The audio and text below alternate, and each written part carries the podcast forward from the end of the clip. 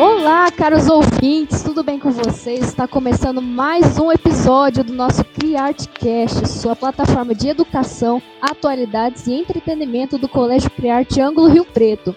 E hoje estamos trazendo um tema pouco falado e polêmico ao mesmo tempo, que é sobre pobreza menstrual. Você sabia? Passo a palavra agora para minha amiga Ana Clara para fazer a apresentação das nossas participantes maravilhosas que estão aqui comigo hoje. Aninha, é com você. Oi, minha gente, tudo bem com vocês? Que saudade que eu tava de vir aqui gravar um podcast para vocês. Tava morrendo de saudade.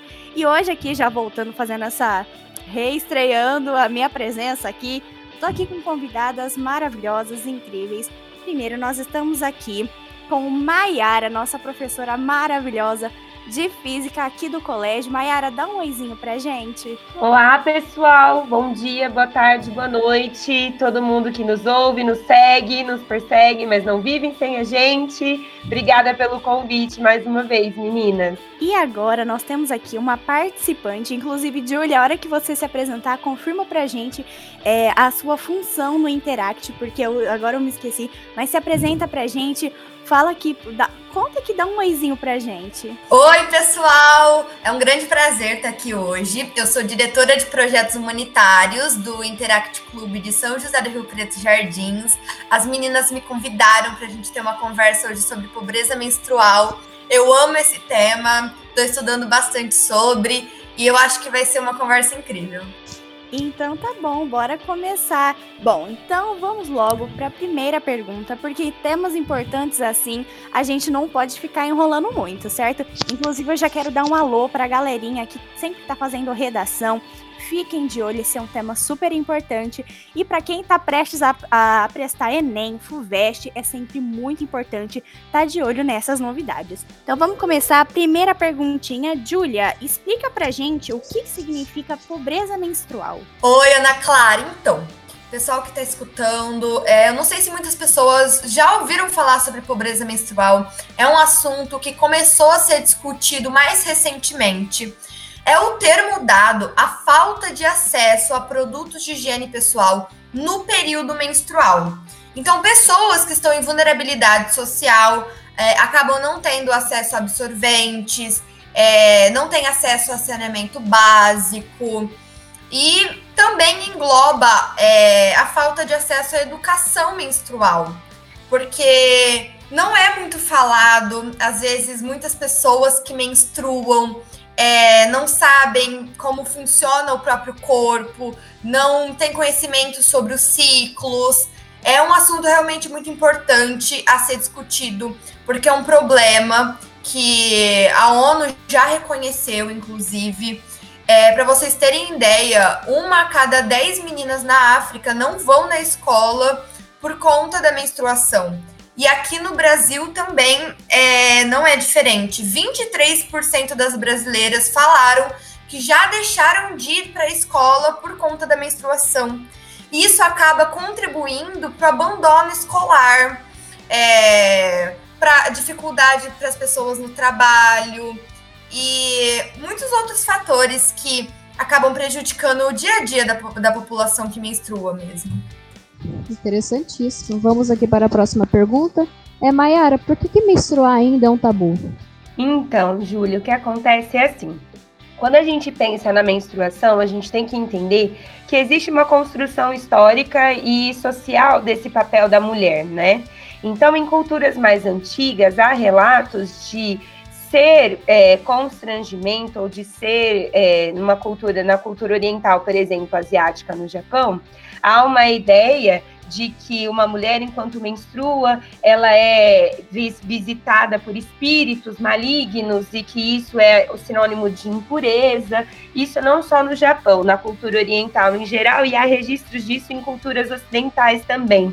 Na cultura judaico-cristã também acontece isso. E o que acontece? Como há essa visão de que a mulher, ao menstruar, ela é impura, uma mulher menstruando não pode ser tocada. É, na Idade Média acreditava-se que uma mulher, um homem que olhasse para uma mulher que estivesse menstruada, que estivesse com as regras, ele ia ser enfeitiçado, ela era uma bruxa. Toda essa construção, ela veio sendo quebrada principalmente dentro do movimento sufragista do feminismo que é advento do século XX. Então, são lutas muito recentes para quebras de tabu. Acredita-se isso, a Júlia citou muito bem, muitas mulheres têm vergonha de citar que estão menstruadas, como se menstruar fosse algo obscuro, algo sujo, algo que faz da mulher uma pessoa impura. O sangue da menstruação ele causa muita vergonha na sociedade, mais vergonha do que o sangue do estupro, por exemplo. Então, a figura feminina ela é muito taxada dentro da nossa sociedade e a mulher ela cumpre e tem que suprir sempre muitos papéis. E o fato dela menstruar ainda é visto com essa ideia de ser impuro, de ter é, sujeira, porque é sangue. É, então, isso tudo ainda é muito tabu, principalmente por outro fator que a Júlia também citou, que é a falta de educação a respeito do ciclo menstrual. Quais são as mudanças que acontecem no corpo, o fato disso ser natural, que menstruar não é uma coisa exclusiva da mulher, mas dos mamíferos, né? Não é só a mulher que engravida e tem útero e menstrua. Então, assim, tem melhorado esse tabu, mais pessoas têm conversado sobre esse assunto, mas é preciso que a gente ainda pense mais a respeito, debruce mais a respeito sobre esses valores e que essa construção do papel feminino seja deixado é, como uma, algo natural. É natural que a mulher menstrue, como é natural que a voz do homem engrosse, que os pelos pubianos e os pelos cresçam, porque isso faz parte do processo da menina tornar-se mulher e preparar-se para poder ser mãe, se de fato for uma vontade dela. Exatamente. A gente sempre, brin é, sempre brinca que nas redações tudo acaba a gente jogando na educação. Mas é verdade, gente. Tudo que se é estudado é visto de uma outra forma. Por isso que é tão importante o estudo. Gente, e falando em estudo, é, as nossas pautas, né, que a gente sempre tem que problematizar na sociedade, é, vira e mexe tem alguns termos que muitos não entendem e que precisam desse estudo. Para isso, a nossa colega Julia vai explicar para gente é, o significado do termo corpos menstruantes.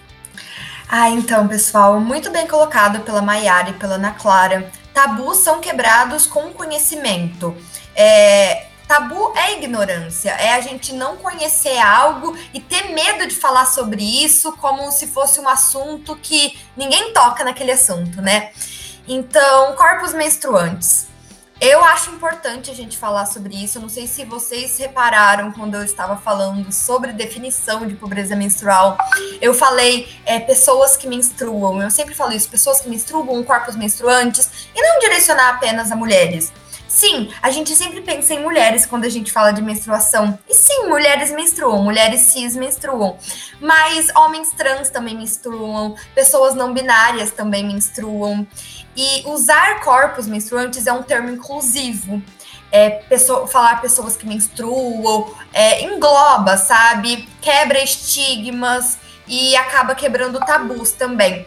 Porque é um termo inclusivo é, pensa, eu, a primeira vez que eu fui falar sobre pobreza menstrual e eu fui falar sobre esse assunto, eu falei assim: ah, é, pessoas, é, pessoas que menstruam, porque existem homens e mulheres que menstruam e aí vieram me chamar assim no WhatsApp falar: Nossa, por que você falou isso? Desde quando o homem menstruou? Eu falei: Gente, eu tenho amigos que menstruam, tenho ó, é, homens trans também menstruam, e ninguém nunca pensa nisso ou olha para um homem trans e imagina isso. Não é a primeira coisa que a gente vem à mente.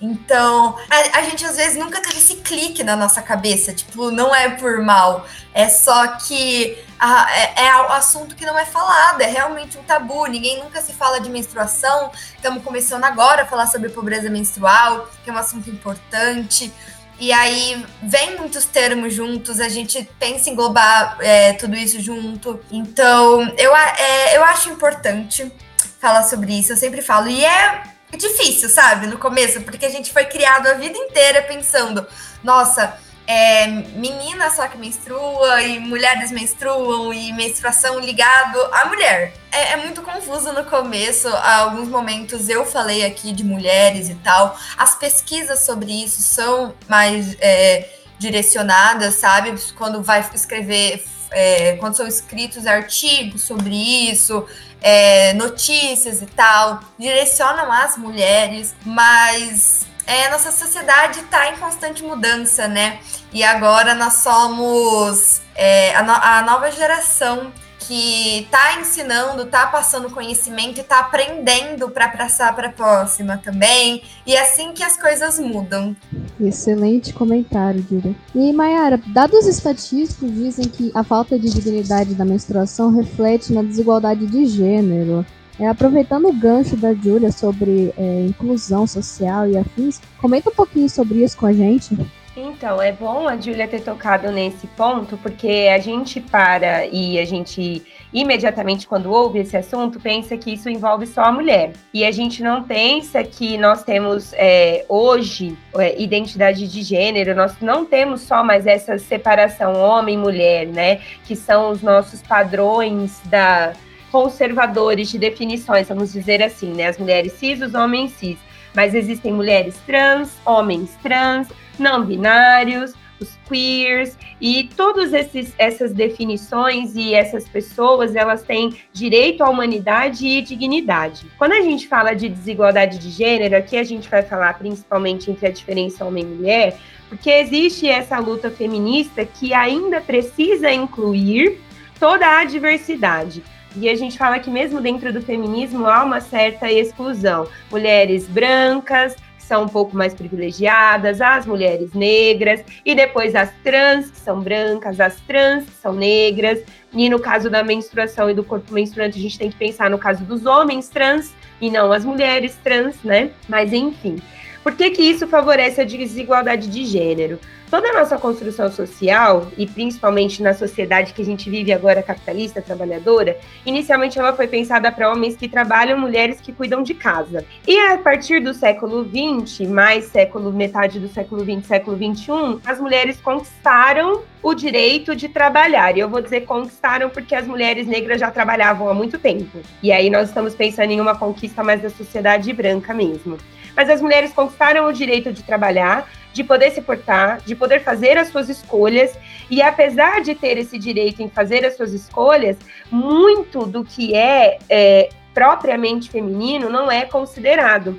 Mulheres, é, por serem biologicamente diferentes dos homens, são consideradas erroneamente incapazes, inferiores, às vezes intelectualmente inferiores, Mulheres sofrem preconceito quando são contratadas porque mulheres menstruam e engravidam, e esse problema dentro de uma rotina empresarial não existiria. E isso é muito importante que a gente discuta, porque a competência ela não está ligada ao útero. Competência ela é biologicamente determinada pelas sinapses que são feitas dentro do nosso cérebro e pelo nosso cognitivo. E não há evidência científica nenhuma que uma mulher nesse sentido seja inferior a um homem, muito menos que um homem trans seja inferior a um homem cis. E aí a gente precisa pensar nessas discussões. Como eu já comentei em outro podcast que nós fizemos, o primeiro banheiro feminino do Senado brasileiro foi construído em 2016. O primeiro banheiro feminino em 2016, nós estamos em 2021, quer dizer, faz cinco anos. Pensando em dignidade menstrual e nesse sentido, tem um projeto de lei de 2016, que é inclusive de um deputado homem, vou citar o nome dele porque eu acho importante, é, do deputado Carlos Bezerra, do MDT do Mato Grosso, que ele prevê uma licença menstrual remunerada, num período, um prazo de três dias, e que pode ser compensado depois, porque muitas mulheres sofrem com cólicas menstruais. Eu mesmo sou um exemplo disso.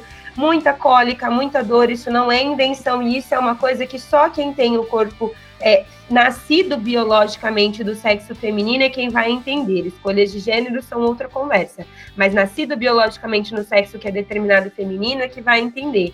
E aí é, há certas discussões nesse sentido, porque apesar da mulher ter, estar agora participando ativamente do processo empresarial, de uma rotina de vida empresarial, ela trabalha, ela é independente, ela tem a sua vida muito do que é construído dentro do trabalho ainda é pensado por homens para homens. E a gente precisa repensar esses processos e permitir que essas mulheres ocupem lugares de poder e que esses lugares sejam ocupados por elas com tanta dignidade quando já são ocupados pelos homens.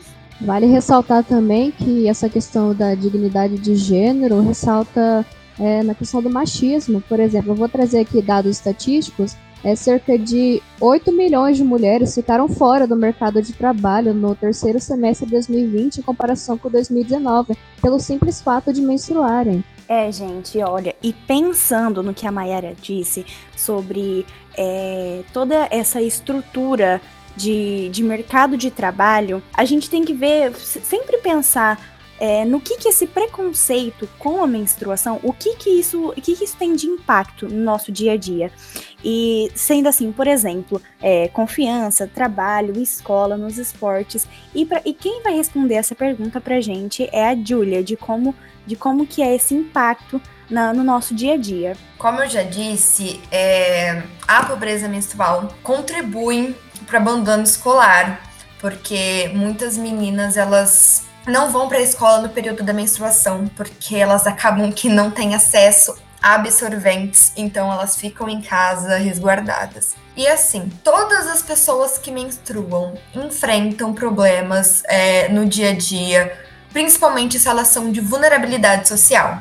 Como a Mayara disse, essa dignidade menstrual ela está sendo conquistada aos poucos porque muita gente que assim tá em vulnerabilidade, não tem saneamento básico, não tem água encanada, é, não tem um banheiro digno, sabe, para poder é, ter uma boa higiene. Então, pensando assim, na, no trabalho, você você não sabe, ninguém nunca pensa nisso, na menstruação e nas necessidades que fisiológicas que o corpo tem. Mesmo todas as pessoas que menstruam, menstruando todos os meses, é por ser um tabu, ninguém fala nisso e ninguém acaba se importando com isso. Então, ter um banheiro adequado, seja no trabalho, na escola, no, no dia a dia, na casa das pessoas, eu falei sobre abandono escolar, sobre a é, dificuldade no trabalho também. É, houve já várias entrevistas e matérias também é, do sistema prisionário feminino, como que é lá dentro. Por essas mulheres que estão em vulnerabilidade, esses corpos que menstruam, que estão em vulnerabilidade social, eles é, não têm o acesso ao absorvente, acabam improvisando outras formas para estancar esse sangue. É, existem muitas matérias sobre isso, relatos e tudo mais. É, as, acabam usando outras alternativas, como por exemplo paninhos, é, papelão, miolo de pão e várias dessas coisas é, acabam fazendo mal para a saúde, é, acabam causando infecções. Inclusive, o G1 fez uma matéria recentemente sobre isso, é, sobre pessoas que menstruam que falaram que já colocaram miolo de pão para conter o sangue, que já usaram vários tipos de paninhos que não são adequados, é, papelão, papel e outras alternativas. Acaba se tornando um problema de saúde pública mesmo aproveitando esse gancho, é como esses corpos substituem com outros itens, é, quais os problemas de saúde que isso pode causar? É uma coisa que a gente não pensa no nosso dia a dia. E quem vai responder essa pergunta pra gente é a Mayara. Eu acho muito importante isso que a Júlia falou, porque a gente pensa assim, é, às vezes, né? dentro da nossa bolha social. Mas tem gente que não usa absorvente? Como assim? Tá tão cheio de propaganda de absorvente, é só você ver na TV. Absorvente nem é tão caro assim. Quanto custa um pacote de absorvente? Tem gente que não, e a gente não para para pensar que tem gente que não tem água encanada, que dirá acesso à informação de que existe um absorvente. Absorvente é uma coisa surreal. E essa realidade pode estar distante da nossa bolha, mas ela não, é, não está distante do brasileiro. O que a Júlia citou sobre evasão escolar é muito claro e muito pesquisado e documentado.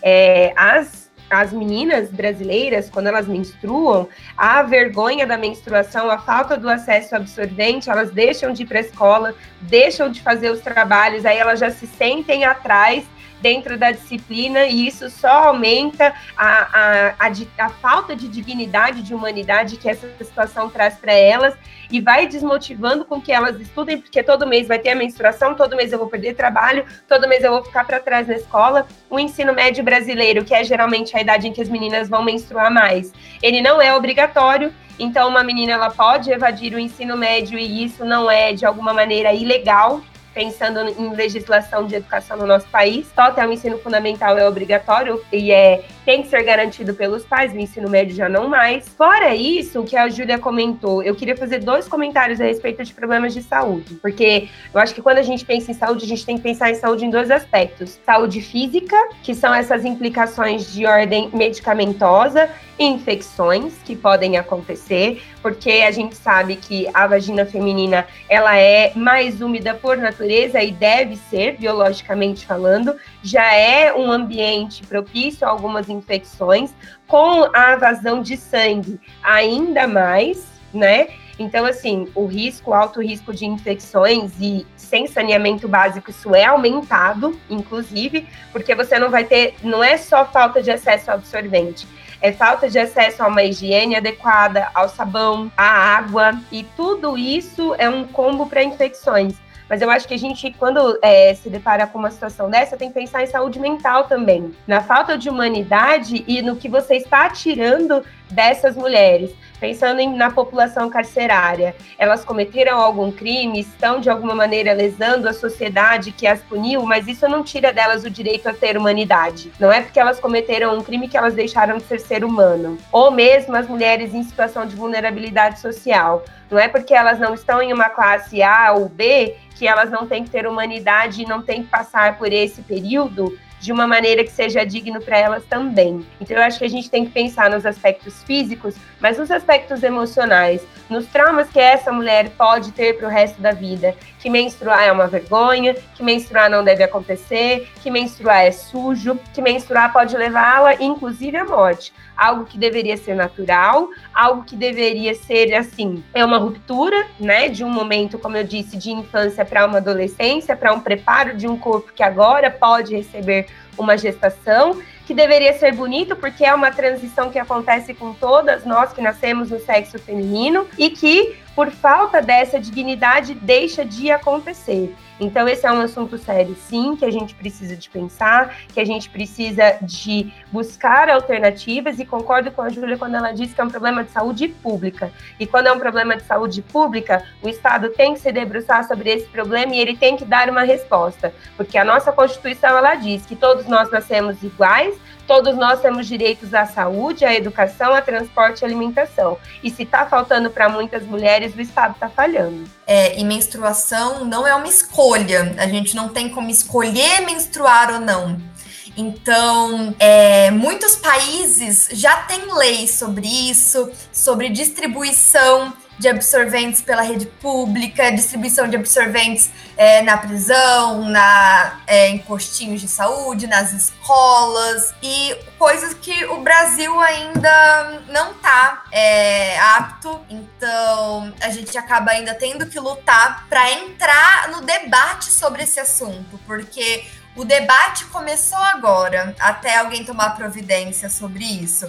Lembro a primeira vez que eu menstruei, é, falei para minha mãe, não tinha muito conhecimento sobre. Ela veio com absorvente e me deu na mão no mesmo minuto. E aí muitas pessoas viram e falam: Ah, mas um pacote de absorvente é tipo 10 reais. Você precisa daquilo, tem que comprar, né? Necessidade. Pois é, mas para famílias que não têm dinheiro para comida, que não têm dinheiro para sobreviver, absorventes se tornam um item de luxo e se torna um item que elas vão deixar para último plano. Então, é, precisa ser debatido, precisa ser falado, precisa ser escutado e precisa essa situação mudar para que as coisas mudem.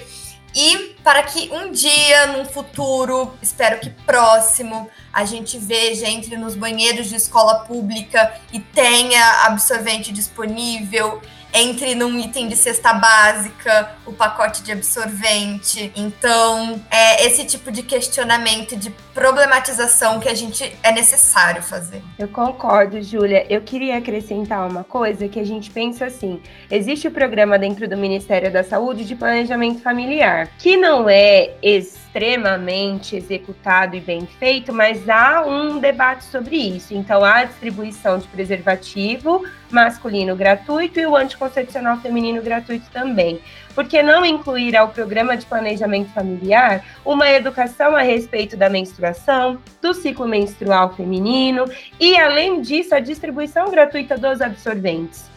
Porque isso faz, e como você disse, menstruar não é uma escolha, mesmo que para algumas mulheres que estejam nos ouvindo, seja por conta do acesso a medicamentos que elas têm e que é uma minoria da população feminina, inclusive. Então, menstruar, de fato, não é uma escolha. A partir do momento que você nasceu do sexo feminino, você tem uma contagem de óvulos prontos para serem maduros a partir da puberdade e eles têm início, eles têm fim.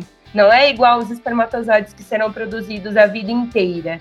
Então a gente precisa se debruçar por esse ponto e pensar em projetos e em programas, e eu também sonho com esse dia, como você disse, em que a gente vá a locais e ver um absorvente num banheiro não seja nem um pouco constrangedor.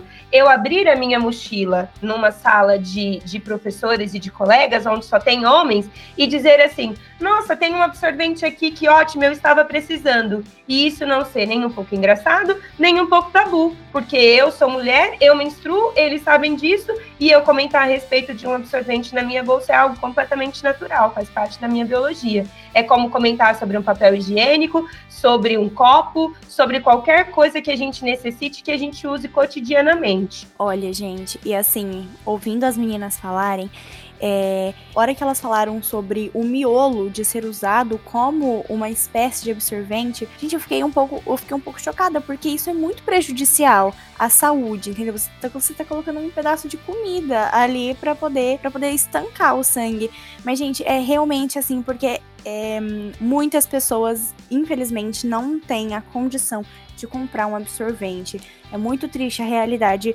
Assim, exatamente, gente. Tá no Brasil, se está em Rio Preto também tem é, isso, porque isso não escapa, isso em todo lugar, em toda a cidade. Bom, só que pra gente tentar amenizar isso, é, o Interact está com um projeto super legal, que é o Absorvendo Caridade.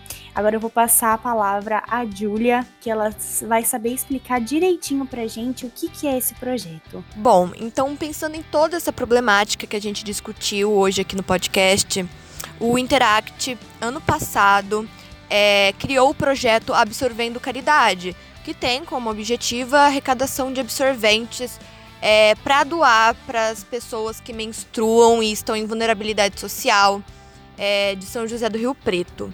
O nosso objetivo é alcançar o máximo de pessoas que conseguirmos, então vai ser doado para mais de uma instituição. É, então, quanto mais doação, melhor. É, mais pessoas vão ser beneficiadas. É, nós iremos doar para o Instituto dos Cegos, para o Lar de Fátima e outras instituições que nós estamos conversando e dependendo da quantidade de doação, a gente procura outras. Então, quem puder doar, vai ser maravilhoso. É, temos o nosso Instagram, que é interact.jardins. Vocês podem entrar em contato, pode fazer a doação através de Pix ou através do produto mesmo. Quem quiser, tem algum estabelecimento, alguma empresa e quiser patrocinar, a gente também aceita patrocínios ou que seja colocar um ponto de arrecadação no seu estabelecimento. Toda ajuda é sempre bem-vinda para vocês apoiarem a gente nessa luta pela dignidade menstrual. Ouviram, né, galera? Assunto extremamente importante de ser falado. Eu vou inclusive deixar aqui uma dica de repertório não só para redação e vestibular, mas tanto para a vida, que é um documentário da Netflix que chama Absorvendo o Tabu.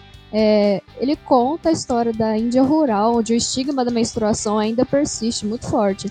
E aí as mulheres que moram nessa região da Índia começam a produzir absorventes de baixo custo e uma nova máquina. E aí elas caminham para uma independência financeira. Isso reflete tanto na, na questão de trazer o, a problematização da falta de absorventes E também a questão da independência da mulher, porque a gente sabe que em diferentes sociedades ainda a mulher é muito submetida ao patriarcado. E também outra dica é: todo mundo aqui provavelmente já assistiu aquela série Anne with Annie, e tem um episódio que a Anne acaba menstruando. E aí ela vai compartilhar com as amigas dela, e uma das amigas dela pega e fala: Ah, quando eu tô menstruada eu falto na escola para que eu não sinta vergonha, não vou me sentir mal, vai que borra tudo. Isso reflete na nossa estrutura social onde tem uma, um grande número de evasão escolar. é um assunto extremamente importante. Se você está ouvindo esse podcast, vamos contribuir com o projeto do Interact, que está maravilhoso. E é isso. Galerinha, é como a Julia disse. Se você não puder ajudar em produto, ajude espalhando a ideia. Porque assim, ideia em todo lugar. Sempre, sempre que você espalhar, vai ter alguma. Já, se você vai plantar uma sementinha e alguém vai regar para que nasça uma bela de uma flor. então, gente, olha, do fundo do meu coração, quem puder ajudar, já estou tentando, já estou providenciando algumas coisas para ver se eu consigo também.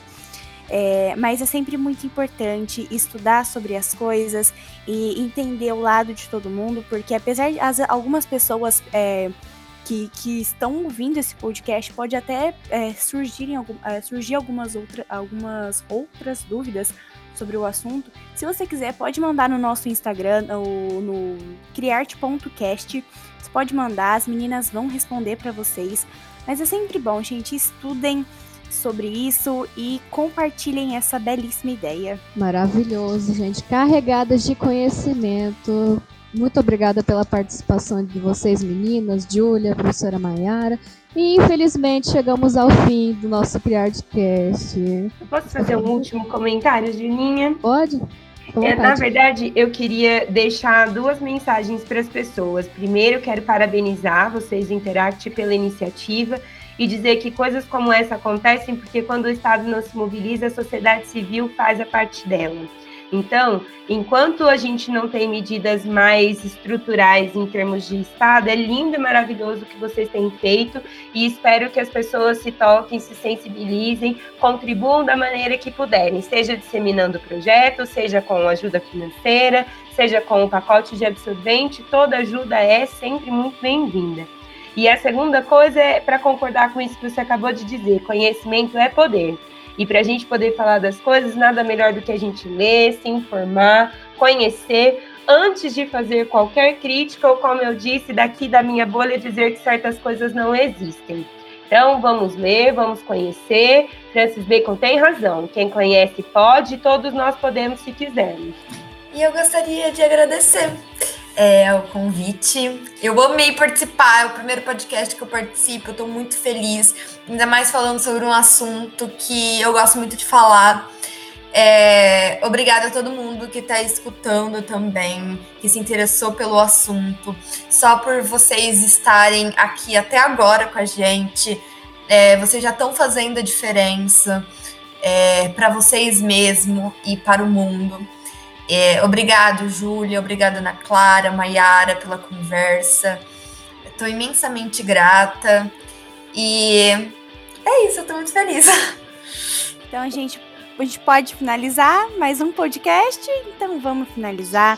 Quero agradecer todo mundo que ouviu aqui com a gente. Espero vocês no próximo, um próximo episódio, porque sempre tá vindo muita coisa com novidade para vocês. E olha, não esqueça, não esqueça de procurar se informar sobre e nos ajudar, por favor. Eu peço encarecidamente para que você tenha uma certa compaixão por esse assunto, porque, gente, precisa ser estudado, precisa ser falado. Certo, meninas? Posso, vou terminando aqui. Muito obrigada pela participação de todos vocês. E um beijo, até o próximo episódio. Certíssimo, galerinha. Muito obrigada pela atenção de todas vocês, pela disponibilidade da Maiara e da Julia em estar aqui conosco hoje gravando e divulgando essa mensagem que é tão importante para os nossos ouvintes. E vamos encerrando mais um episódio do CriArtCast. Nos siga nas nossas principais plataformas de stream, como Spotify, Google Podcasts, Deezer. Siga o nosso Insta, que é o Criarte Podcast. E fiquem ligados na próxima novidade. Meu nome é Júlia e vou ficando por aqui.